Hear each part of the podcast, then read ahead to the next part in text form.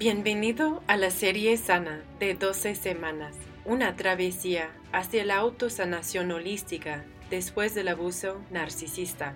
Soy Meredith Miller, coach y autora. Ayudo a sobrevivientes de abuso a recuperarse y transformar sus vidas. Cada episodio de la serie Sana revela una nueva capa del proceso de recuperación del cuerpo, la mente y el espíritu a través de una lección, un ejercicio de meditación y otros ejercicios o sugerencias que podrás poner en práctica. Este curso de tres meses te ayudará a adquirir la claridad y el empoderamiento necesarios para que empieces a salir adelante. Si pones en práctica el trabajo que te sugiero realizar en esta serie, podrás cruzar el primer umbral que te llevará de la etapa 1, la etapa de la víctima, a la etapa 2, la etapa del sobreviviente, dentro del proceso de recuperación después del abuso narcisista. Bienvenido al episodio 7 de la serie Sana de 12 semanas. En el episodio pasado trabajamos en cómo definir y alinear tu visión y valores. Espero que hayas podido dedicarle tiempo a los ejercicios después de terminar el episodio para que logres definir las cosas que en verdad son importantes para ti, lo que consideras significativo y cuál es tu núcleo de valores. Quizás hayas pasado tiempo buscando las cosas que te hacen feliz en la vida y en cómo puedes transformar aquellas en las que no te sientes feliz en cosas que deseas que ocurran en tu visión a largo plazo. A lo mejor, al prestarle atención a tu visión de las cosas que quieres a futuro, descubriste que tienes que cambiar algunos aspectos de tu vida para que éstas ocurran. Quizás te hayas dado cuenta que aún permaneces en relaciones y amistades tóxicas que deben terminar Quizás hayas descubierto que hay cosas dentro de ti en las que hay que trabajar para generar un estado interno que te ayude a crear tus sueños. A lo mejor llegaste a detectar cuáles obstáculos se interponen ante ti para lograr tu visión del futuro, con tan solo definir las cosas que quieres.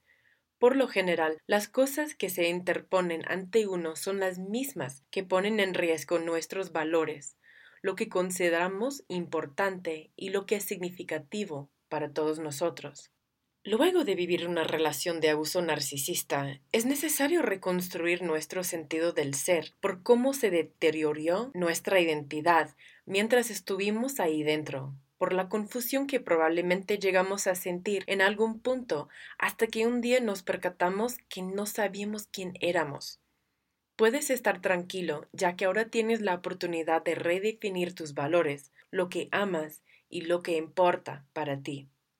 Ahora, ¿estás listo para el tema de hoy? ¿Cómo hackear tu cerebro y reentrenar tu sistema nervioso? El trabajo que desarrollaremos se enfoca en frenar los constantes patrones provocados por el trauma al mejorar la salud de tu cerebro y reentrenar tu sistema nervioso para que opere bajo redes neurales nuevas y mucho más saludables. ¿Por qué es importante hacer énfasis en la salud de nuestro cerebro? En general, es buena idea pensar en esto. Tu cerebro está involucrado en todo lo que haces, en cómo piensas, sientes, actúas e interactúas. Tiene que ver con tu juicio, tu carácter, tu forma de planear las cosas y tomar decisiones, sin mencionar que cada una de las funciones que tu cuerpo desempeña depende de tu cerebro. Cuando atraviesas un intenso abuso psicológico, has sido sometido a una forma de trauma cerebral. Es complicado, ya que no es posible detectar una herida en el cerebro del mismo modo que se puede ver en tu brazo, por ejemplo. Tal como el abuso al que fuiste sometido, el cual fue más invisible que físico, lo mismo ocurre con el daño provocado, al menos al exterior, sin embargo, hay cambios fisiológicos en el cerebro que ocurren como resultado del abuso. La buena noticia es que puedes cambiar esto. Quizás sientas que tu cerebro no funciona correctamente por ahora. Quizás estés confundido, atrapado en la depresión, perdido dentro de la nieva cerebral, indeciso, con pérdida de la memoria, con un razonamiento letárgico, sintiendo ansiedad o miedo, teniendo flashbacks, etc. Todos estos son síntomas comunes de un cerebro que ha sido herido por el abuso y otros traumas. Quizás notes que se dificulta aprender cosas nuevas, retener información y recordar detalles de tus experiencias luego del estrés crónico y el trauma del abuso. Este tipo de herida cerebral puede ser la antesala a problemas más graves. Por eso es importante hacer énfasis en la salud de tu cerebro para evitar complicaciones. Mientras estabas en tu relación de abuso, seguramente te mantuviste atrapado dentro del estado de pelea o huida, como un venado frente a las luces de un auto. Este estado de pelea o huida es el estado 4R, las cuatro reacciones involuntarias al estrés. Echemos un vistazo a los procesos cerebrales involucrados en cada una de estas cuatro reacciones. Te darás cuenta del cual o cuáles utilizas de forma instintiva durante momentos de estrés y supervivencia. Pelear. Quiere decir que recurres a la agresión e intimidación para recuperar el control y crear una sensación de seguridad. Tiene que ver con la rabia, el descontento, te burlas de los demás, eres condescendiente, respondes con la ira característica de una herida narcisista o un animal que tiene miedo. Huir. Quiere decir que huyes del dolor, eliges refugiarte en tu trabajo o hacer cosas que te mantengan ocupado, preocupado, planeando o creando sentimientos de seguridad a través del perfeccionamiento. Paralizarte Quiere decir que disocias, te hundes en un mundo de fantasía, te apartas de la realidad, miras la tele, juegas videojuegos, duermes todo el día, te paralizas y eres incapaz de responder. Los sentimientos de seguridad provienen del aislamiento y soledad. Y el cuarto es complacer o follar. Esto quiere decir que la sensación de estar a salvo surge al mezclarte con los demás, o sea, perdiéndote en otros, tanto físico como psicológicamente. Intentas hallar soluciones o permites el mal comportamiento, adulas al abusador, dejas a un lado tus necesidades, sentimientos y pensamientos para favorecer los de otra gente. Estas son las cuatro reacciones instintivas para sobrevivir al estrés, incluyendo al trauma y al abandono. Cada una de estas cuatro reacciones crea una estructura de defensa a la cual cada individuo acude para garantizar su supervivencia.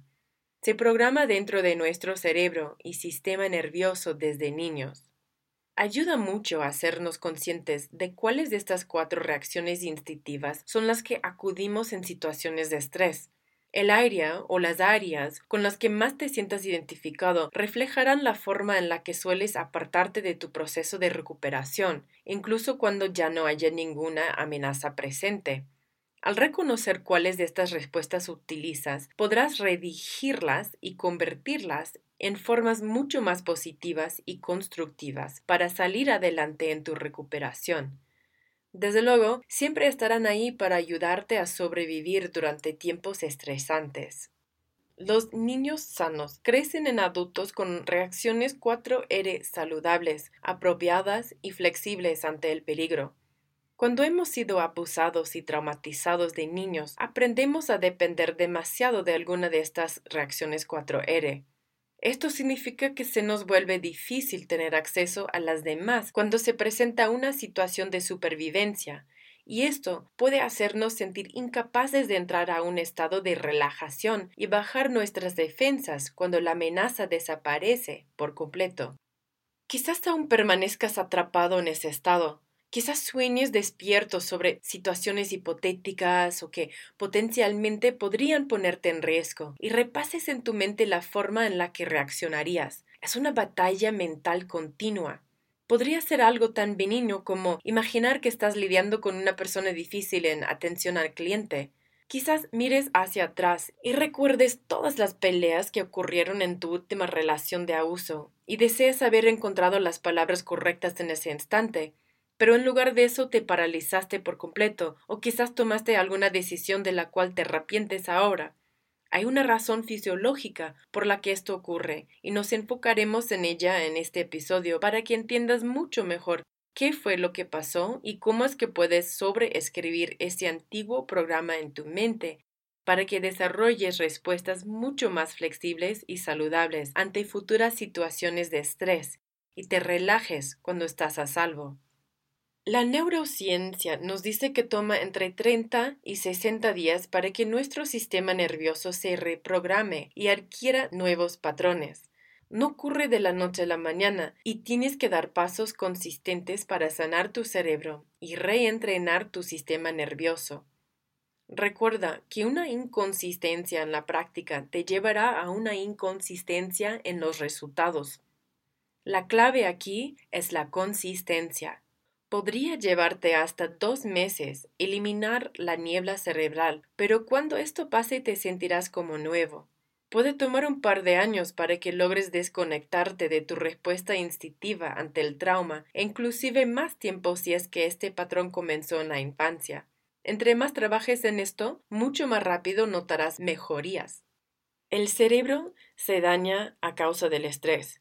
Puede tratarse de algún traumatismo como una caída o un golpe en la cabeza o el estrés psicológico causado por el abuso verbal, mental e emocional. La mejor forma para reducir el estrés en tu vida es dejando de tomar malas decisiones. Por malas me refiero a decisiones que pongan en riesgo tu bienestar físico, mental o emocional al llevarte a situaciones estresantes. Por ejemplo, comer comida chatarra, tomar alcohol o drogas, salir con gente tóxica, no dormir bien o no hacer suficiente ejercicio. Todas estas son formas en las cuales tú mismo puedes sabotearte.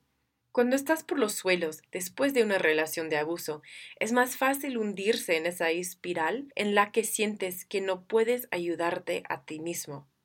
Trabajar en mejorar tu salud cerebral es parte importante del proceso de recuperación, ya que te impulsará a ponerte en pie y salir adelante. También es importante trabajar en los pensamientos negativos que hayas adquirido, lo cual veremos en el siguiente episodio, ya que como lo mencionamos hace unas semanas, tu mente se dirigirá hacia el punto en donde más pongas tu atención. Esto determinará hacia dónde fluye tu energía y por consecuencia definirá cómo te sientes. Transforma tu cerebro, altera tus pensamientos, cambia tu vida. Es importante reconocer que la mente no es lo mismo que el cerebro. El cerebro es similar a una máquina satelital que envía y recibe señales a través de la energía eléctrica de tu mente y el tejido de la realidad que te rodea y habita en tu interior. Tienes que cuidar de este sistema para procesar los flujos energéticos de formas saludables y balanceadas. La buena noticia es que aunque tu sistema o hardware sea algo físico, no es algo que se encuentre estático. Puede ser mejorado a partir de ligeros cambios en tu estilo de vida. Don Vaughn, un estudiante de doctorado, ofreció una charla en TEDx UCLA titulada Neurohacking, Rewiring Your Brain.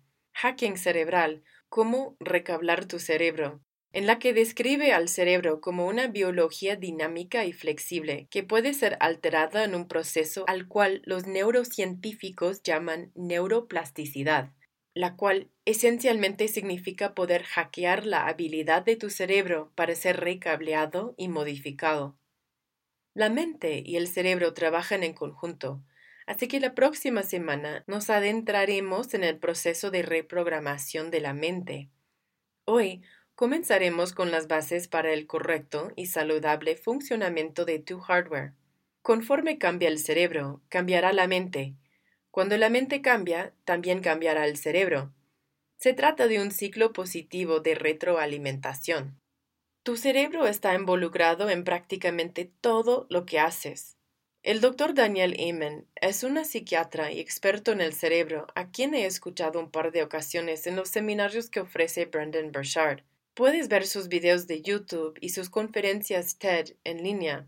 Él utiliza las tomografías SPECT de todos sus pacientes para ayudarles a ver no solo la anatomía del cerebro, sino también su fisiología, cómo está funcionando, qué regiones están en riesgo, cómo fluye la sangre por diferentes áreas, en qué zonas hay inactividad, etc ha realizado tomografías en miles de cerebros y le ha ayudado a mucha gente a recuperar su salud física y mental luego de atravesar traumas o después de haber tomado decisiones de vida dañinas.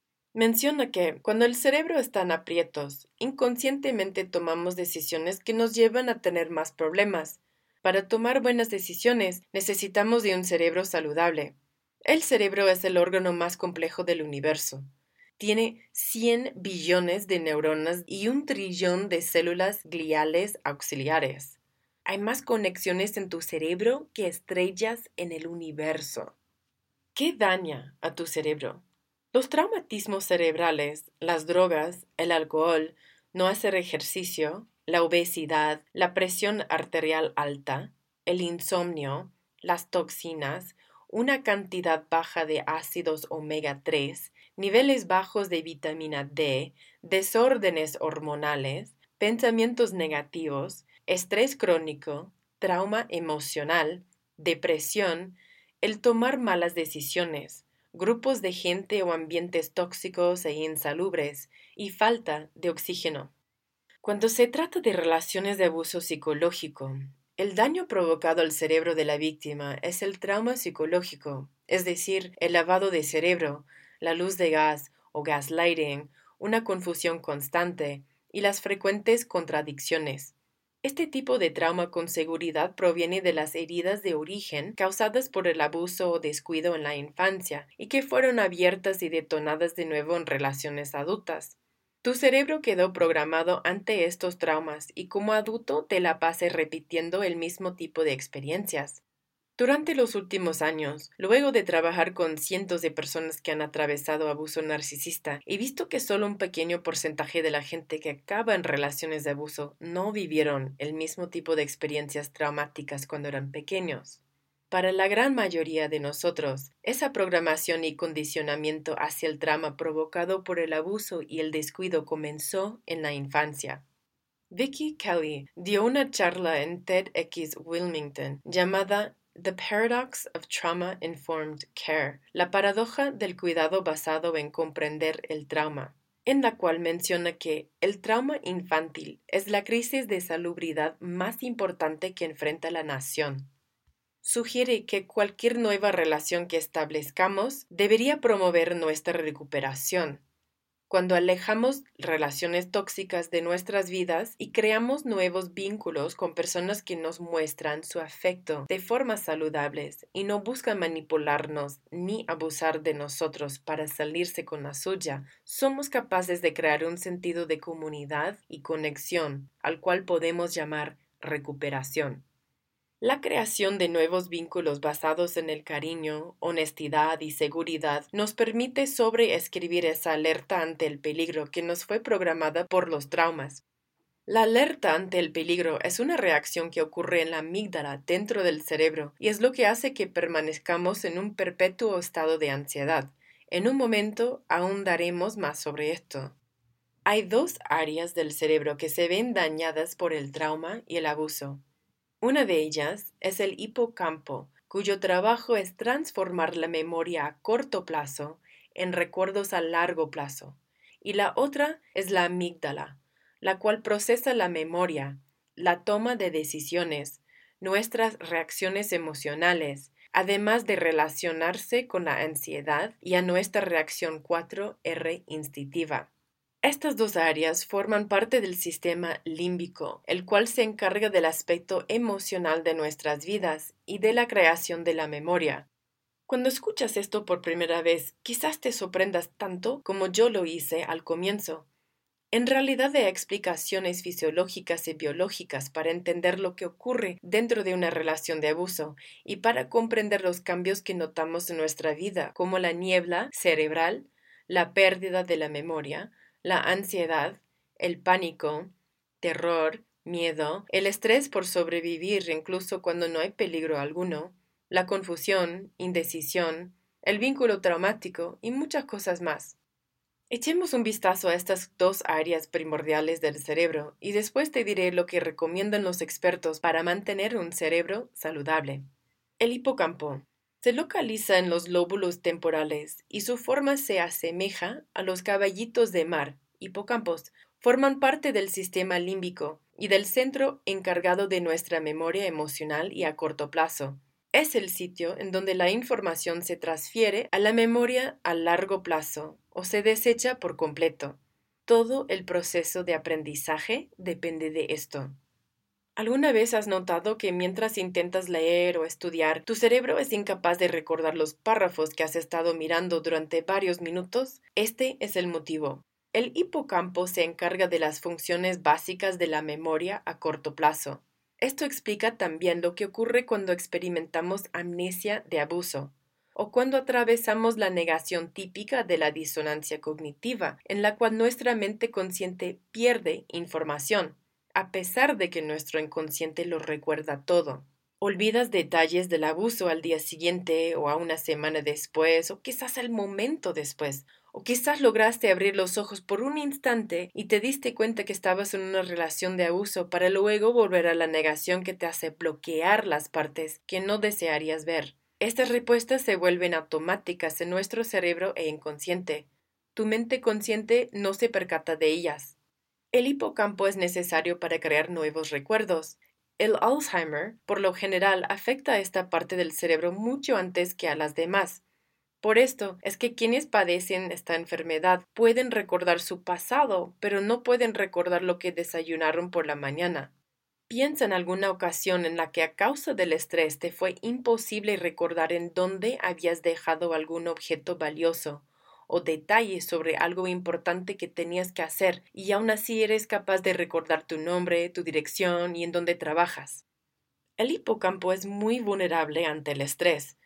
Un estudio de la Universidad de Stanford mostró que los niveles elevados de cortisol, la hormona del estrés, y los síntomas más agudos del estrés postraumático reducían de forma significativa el volumen del hipocampo, lo cual significa que entre más intensa y frecuente sea la naturaleza del estrés, o sea, el tiempo que haya durado la relación con una pareja abusiva y la cantidad de relaciones que hayas tenido, mayor será el deterioro en tu hipocampo y como consecuencia mayor daño habrá en tu memoria a corto plazo. El cortisol devora al hipocampo como si fuera ácido. Las personas que han atravesado una historia de eventos traumáticos podemos tener una reacción de hasta el 25% en su hipocampo y tenemos menor capacidad para crear nuevos recuerdos positivos. El hipocampo también se reduce ante la depresión. La amígdala. Se trata de dos glándulas con forma de almendras localizadas dentro de tu cerebro una a cada lado. Si trazas dos líneas imaginarias, una desde tus ojos y otra desde los oídos, en la intersección de ambas es donde vive la amígdala, justo al interior de los lóbulos temporales. Es un conjunto de grupos de neuronas localizadas en la profundidad de los lóbulos temporales, en donde el cerebro procesa la memoria, la toma de decisiones y nuestras reacciones emocionales. Está encargada de la memoria emocional y las reacciones emocionales, el miedo, sexo e ira. Envía una señal al hipotálamo o al eje HPA hipotalámico hipofisiario adrenal, el cual detona alguno de los estados 4R en los que se liberan las hormonas encargadas de las reacciones de pelea, huida, parálisis o complacencia. La amígdala también coordina las respuestas conductuales, parasimpáticas y endocrinas ante los estímulos externos, especialmente aquellos que tienen alguna carga emocional.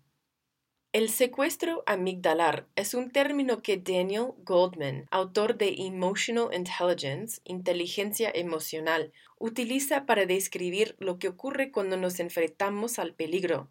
Una respuesta emocional se apropia de nuestro cerebro durante alguna emergencia. La memoria y la energía se vuelcan hacia nuestras reacciones impulsivas y se apartan del cerebro pensante. ¿Te ha pasado estar en miedo de una situación de abuso en el cual no pudiste hallar una salida saludable y en lugar de eso actuaste impulsivamente a pesar de que sabías que existía otra alternativa? Ese es un ejemplo del secuestro amigdalar, cuando esto ocurre, tu neocórtex, el cerebro pensante, se apaga y todos los demás sistemas entran en alerta para activar algún estado 4R. El secuestro amigdalar se le conoce más por las respuestas de agresión y ira, por el instinto de lucha, aunque puede detonar cualquiera de los otros cuatro estados. En esencia, lo que ocurre es que el trauma satura al sistema nervioso con energía electromagnética. La disonancia cognitiva quita el freno de mano en tu cerebro, por así decirlo, provoca un cortocircuito en tu cerebro que apaga los sistemas de funcionamiento básicos y detona los mecanismos de supervivencia. Los abusadores psicológicos son expertos en detonar el secuestro amigdalar. La cosa es que quizás ni siquiera estén enterados de lo que están haciendo, aunque les funciona de algún modo. Es así que logran hacerte reaccionar. Los abusadores utilizan tus emociones en tu contra. Esto también explica por qué es que puedes volver a caer en la trampa con tan solo recibir un mensaje de texto.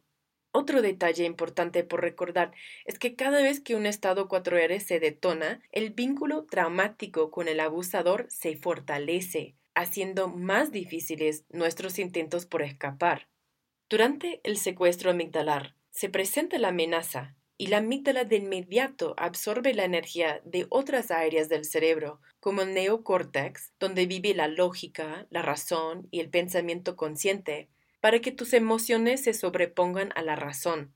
Es por esto que cada que un manipulador emocional te bombardea con caos, lo más seguro es que te hayas desesperado, intentando usar la lógica para hallar un argumento válido, sin éxito porque estabas sumergido en algún estado 4R.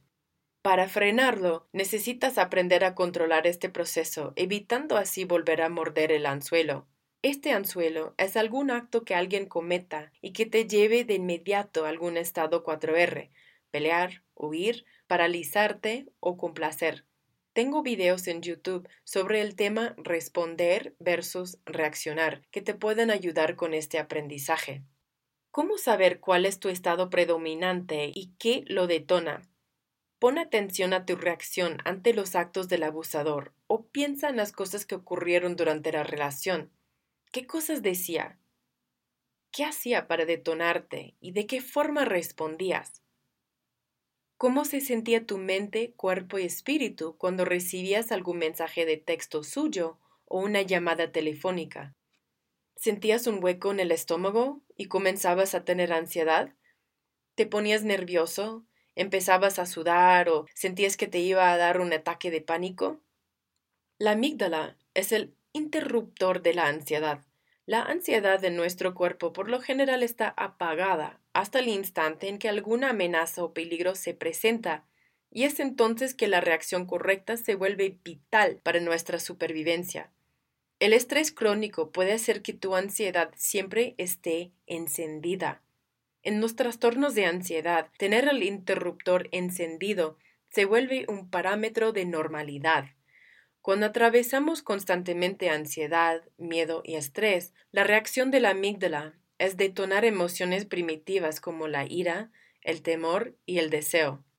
La amígdala envía impulsos a través del sistema nervioso para saturar tu torrente sanguíneo de adrenalina y cortisol por un periodo de 4 a 6 horas. Esto es a lo que Goldman le llama resaca post-secuestro, ya que tarda tiempo en desaparecer. Cualquier que haya vivido un ataque de pavor o pánico sabe esto a la perfección. Puedes sentir la adrenalina correr en tu sangre por horas, si esto ocurre entrada la noche, no es posible conciliar el sueño, ya que todo el cuerpo se encuentra viviendo de lleno en un estado de 4R. Por eso, la insomnia. Si comienzas a ponerle mucha atención a tu cuerpo, podrás darte cuenta de cómo este proceso inicia tu cerebro. Luego, sientes algo raro en tu cabeza y de repente todo tu cuerpo empieza a responder ante el secuestro amigdalar y las respuestas neuroquímicas correspondientes. Cuando estás en una relación de abuso narcisista, te encuentras casi siempre en un estado 4R a cada momento del día. Habrán periodos de tranquilidad, entre comillas, en los que el abusador se aparta, está ocupado solo está preparando la siguiente ronda de abuso, pero incluso durante esos momentos de paz hay una capa de ansiedad subyacente e inquietud la cual a veces se llega a ser aterrorizante, pues no sabes cuándo vendrá el próximo golpe. Tu interruptor está siempre en encendido, esta es una de las razones por las que acabamos completamente exhaustos luego de terminar una relación de abuso. El síndrome de Estocolmo o el vínculo traumático está directamente ligado al secuestro amigdalar, ya que cada que revives el mismo estado de ansiedad, miedo o deseo, refuerzas el vínculo sin que tu mente consciente se percate de las cosas que ocurren en ese instante. Además, tu memoria a corto plazo se encarga de borrar la historia reciente, lo cual le hace pensar a tu mente consciente que no ocurrió nada en realidad, pero sí pasó y todo se almacena en tu mente inconsciente. Por esto es que tu ansiedad siempre está con el interruptor encendido. A veces pasamos meses o años, incluso décadas viviendo así, y la costumbre nos impide ver que siempre habrá una salida.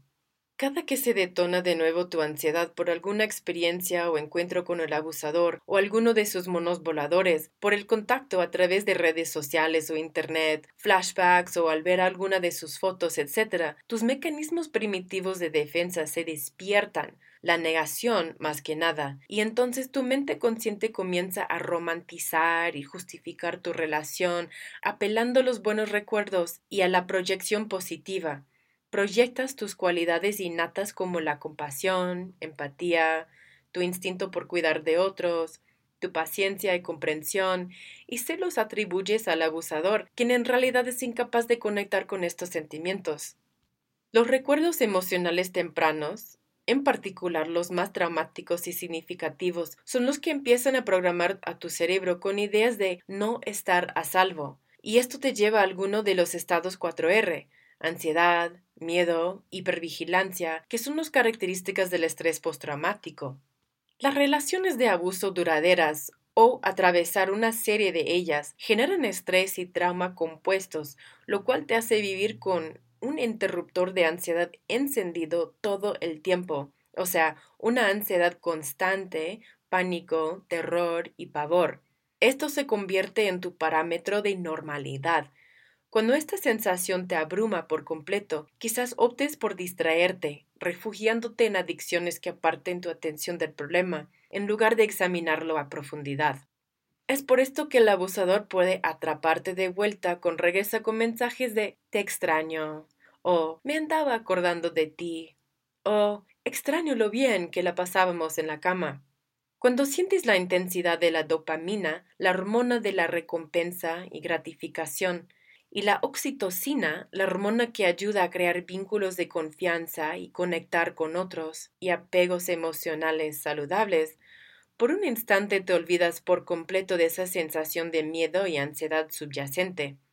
Por eso es que mucha gente vuelve por más abuso incluso cuando ya están conscientes de lo que está pasando. Esa dosificación y el deseo por volver a probar la droga surgen del secuestro amigdalar.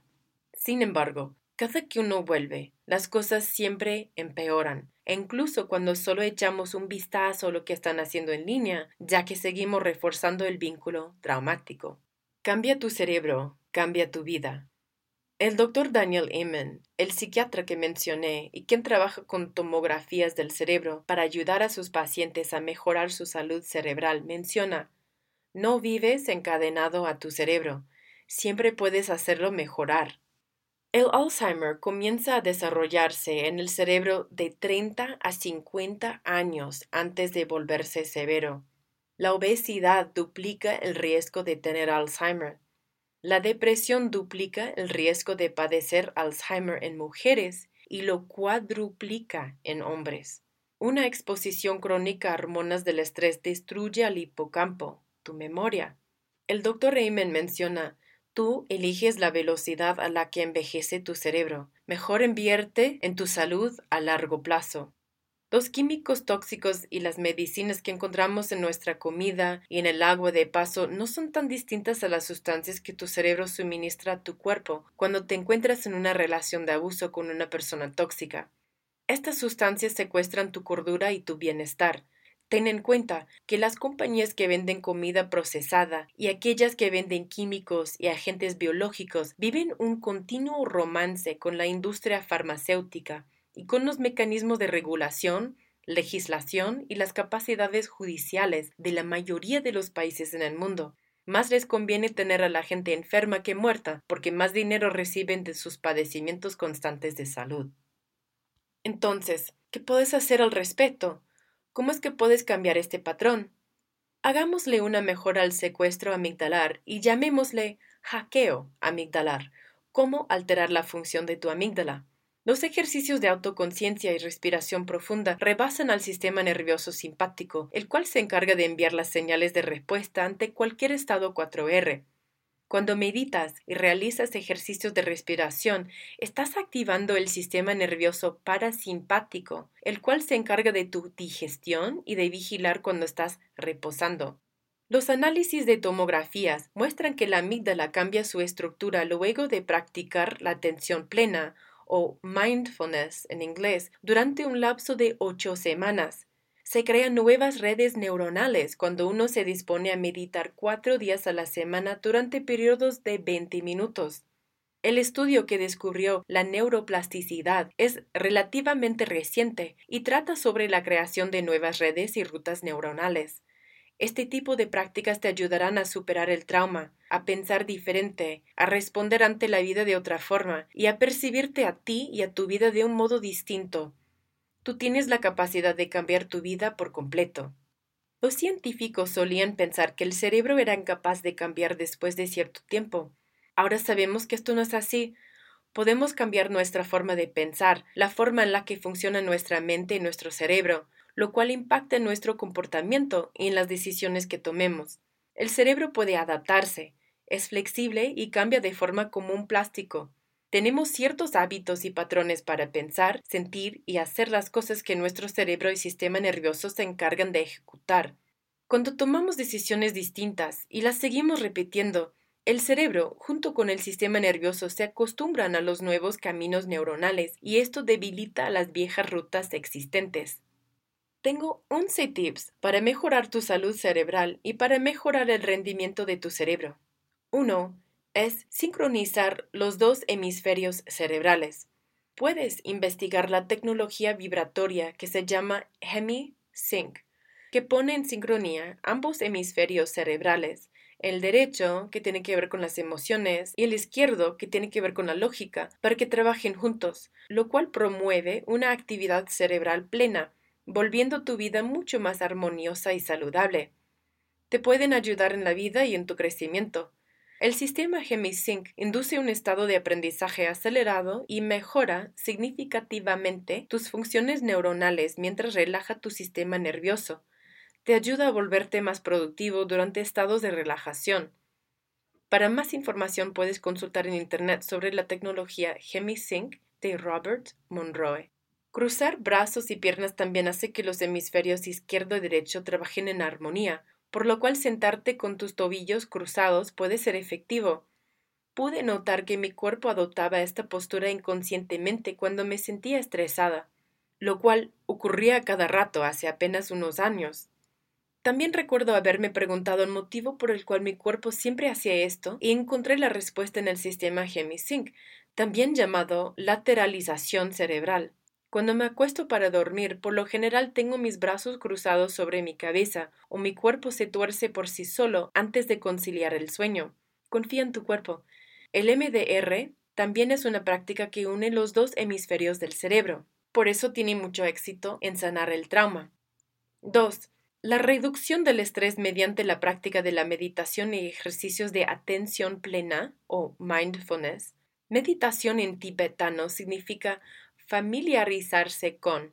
Te ayuda a romper con viejos hábitos y a concientizarte más, lo cual implica prestar atención al momento, a estar completamente presente en lo que estés haciendo. La neurocientífica Sara Lazar dio una charla en TEDx Cambridge titulada How Meditation Can Reshape Our Brains, cómo es que la meditación puede reconfigurar nuestros cerebros.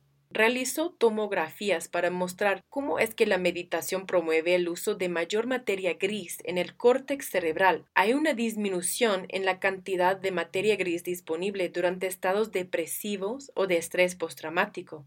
También disminuye o previene el proceso natural de envejecimiento de la estructura corticoide, en un ejercicio de ocho semanas para la reducción del estrés basado en la meditación, encontraron que el hipocampo izquierdo aumentó su tamaño, el cual ayuda al aprendizaje y a la memoria. La amígdala presentó una reducción en materia gris relacionada con la pérdida del estrés y una mayor regulación emocional. Cuanto más se reduce el estrés, menor será el tamaño de la amígdala. La meditación puede literalmente cambiar tu cerebro. Número 3. Vivir en un entorno limpio, o sea, sin toxicidad ni acumulación de objetos. 4. Practicar actividades que involucren la mayor actividad cerebral posible como bailar. 5. Resolver acertijos como el sudoku o crucigramas, los cuales pueden considerarse como entrenamiento mental.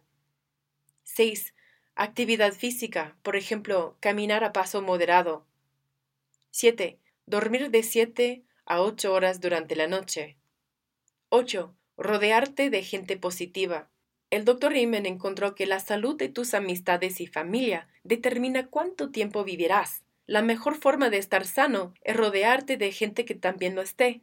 Los hábitos de la gente con quien más tiempo pases determinarán en parte tu propia longevidad. Ten cuidado de con quienes estás saliendo. ¿Sientes alguna energía tóxica? ¿Se la pasan repitiendo las mismas cosas que te hacen sentir miedo, duda, algún otro tipo de respuesta emocional negativa? ¿O se trata más bien de gente positiva que te impulsa a crecer? ¿Cómo te sientes luego de interactuar con algún amigo en particular? ¿Cuánto tiempo te toma regresar al mismo estado en el que te encontrabas antes de hablar por teléfono o de verla en persona? ¿Una hora? ¿Varias horas? ¿Te sientes infeliz todo el día luego de hablar con cierta gente? ¿O te sientes lleno de energía, sonriente, feliz y entusiasmado, como si ambos se alimentaran mutuamente de positividad con tan solo reunirse un momento? 9. Los ritmos binaurales. Descarga la aplicación Brain Wave o échale un vistazo a las frecuencias solfeggio en YouTube hay que usar audífonos para que la tecnología binaural funcione. 10. Suplementos nutricionales y para tu salud cerebral. Proteína, aceite de orégano, grasas saludables, aguacates, almendras, nueces, aceite de oliva extra virgen, aceite de coco virgen, omega 3 y vitamina D son nutrientes para el cerebro. Niveles bajos de vitamina D aumentan el riesgo de enfermedades como esclerosis múltiple, depresión, diabetes y cáncer. 11. Deja de involucrarte en procesos mentales negativos. Nos enfocaremos en esto en el próximo episodio, ya que se trata de un tema por sí solo. Vamos a hacer una meditación teta. Hemos realizado ejercicios de meditación cada episodio para ayudarte a acceder a estos estados de relajamiento. Hoy nos enfocaremos en un ejercicio específico de meditación para acceder a un estado de ondas cerebrales teta. Ponlo en práctica desde ahora para que en el siguiente episodio ya puedas acceder a este estado más rápido y reprogramaremos algún recuerdo de tu pasado. Esta será una herramienta que podrás utilizar una y otra vez. Esta técnica proviene del Theta Healing o curación Teta. En las ondas Teta es donde ocurre la magia, están conectadas al inconsciente. Los estados teta despiertan tu intuición, creatividad, reducen el estrés, mejoran la concentración, reducen la hiperactividad, mejoran la memoria, reducen la presión arterial y el ritmo cardíaco y además permiten acceder al inconsciente para reprogramarlo.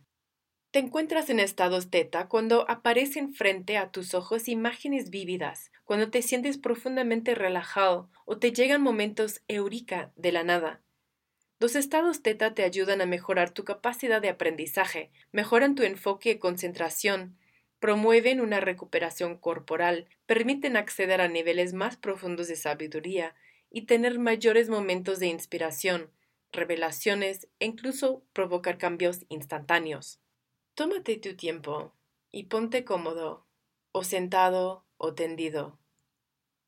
Y lentamente cierra tus ojos y comienza a respirar profundamente.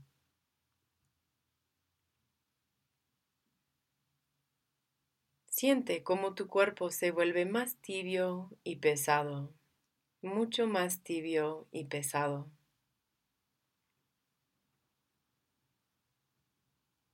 Ahora observa esa brillante esfera de luz blanca que habita en tu corazón, justo al centro de tu pecho, y siente cómo se expande para ir descendiendo poco a poco, lentamente hacia el centro de la tierra.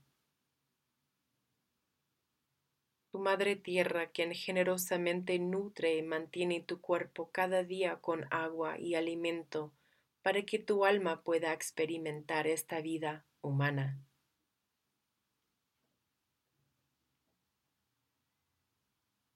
Desde el centro de la Tierra, devuelve lentamente tu conciencia y presencia hacia el centro de tu corazón, justo en el medio de tu pecho, y siente esa conciencia expandirse mientras sube por tu cabeza y se eleva cien metros hacia el cielo, mil metros, diez mil metros, cada vez más alto hasta llegar a la atmósfera. Sigue alejándote hasta dejar atrás el sistema solar, nuestra galaxia, y continúa expandiéndola hasta que logres vislumbrar una gran oscuridad, la cual tiene al centro una vibrante luz blanca azulada.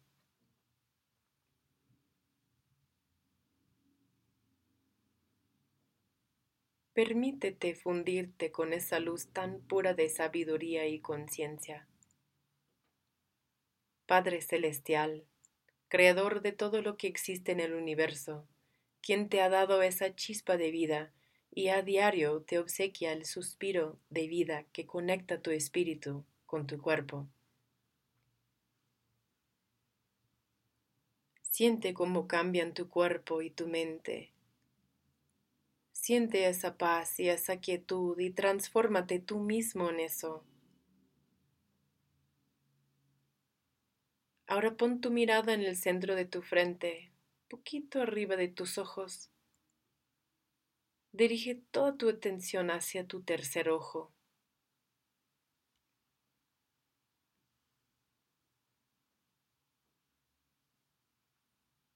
Ahora presiona gentilmente tus pulgares contra tus índices en este momento estás anclando con tus manos este estado teta con un mudra, por lo que a partir de ahora te será más fácil acceder a este profundo estado de relajación con el simple gesto de presionar tus pulgares junto a tus índices. Tu cuerpo reconocerá este mudra como la señal para regresar a este profundo estado de relajación. Padre Celestial, Madre Tierra, gracias por esta bendición de paz, gracias por este regalo que es la vida, gracias por este obsequio de sabiduría e intuición. Gracias, gracias, gracias, y que así sea. Ahora mientras te elevas envuelto en una brillante luz blanca y dorada, conforme vuelves lentamente a tu cuerpo, a este espacio, nuevamente haciéndote plenamente consciente de tu entorno físico. Mueve un poco los dedos de tus manos y tus pies, y cuando al fin te sientas listo, abre tus ojos.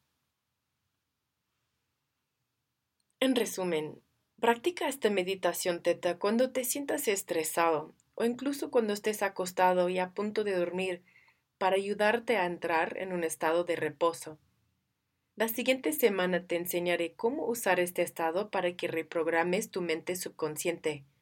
Esta sencilla herramienta te resultará muy valiosa para tu propio proceso de recuperación luego de haber vivido trauma y abuso. Daniel Amen menciona tu cerebro es el órgano de tu personalidad, tu carácter e inteligencia y está fuertemente involucrado en definir quién eres tú. Piensa en tres cosas que podrías hacer a partir de mañana para mejorar tu salud cerebral y para reentrenar tu sistema nervioso. Escríbelas. Coloca esta lista a la vista para que sea lo primero que leas al despertar y comienza a ponerlo en práctica. Gracias por sintonizar este episodio de la serie sana de 12 semanas. Felicidades por invertir en tu proceso de autosanación. Esta travesía requiere trabajo, acciones consistentes con el paso del tiempo Con esta inversión que realizas para ti, podrás salir adelante y cambiar tu vida. Para maximizar los resultados, asegúrate de tomarte un tiempo durante la semana para poner en práctica las cosas que aprendiste en esta lección. Recuerda imprimir las plantillas de trabajo en formato PDF, las cuales te ayudarán a integrar los puntos claves en los que te enfocarás cada semana. La autosanación después del abuso narcisista no es sencilla, pero definitivamente vale la pena. Tú puedes lograrlo. Te mando un abrazote.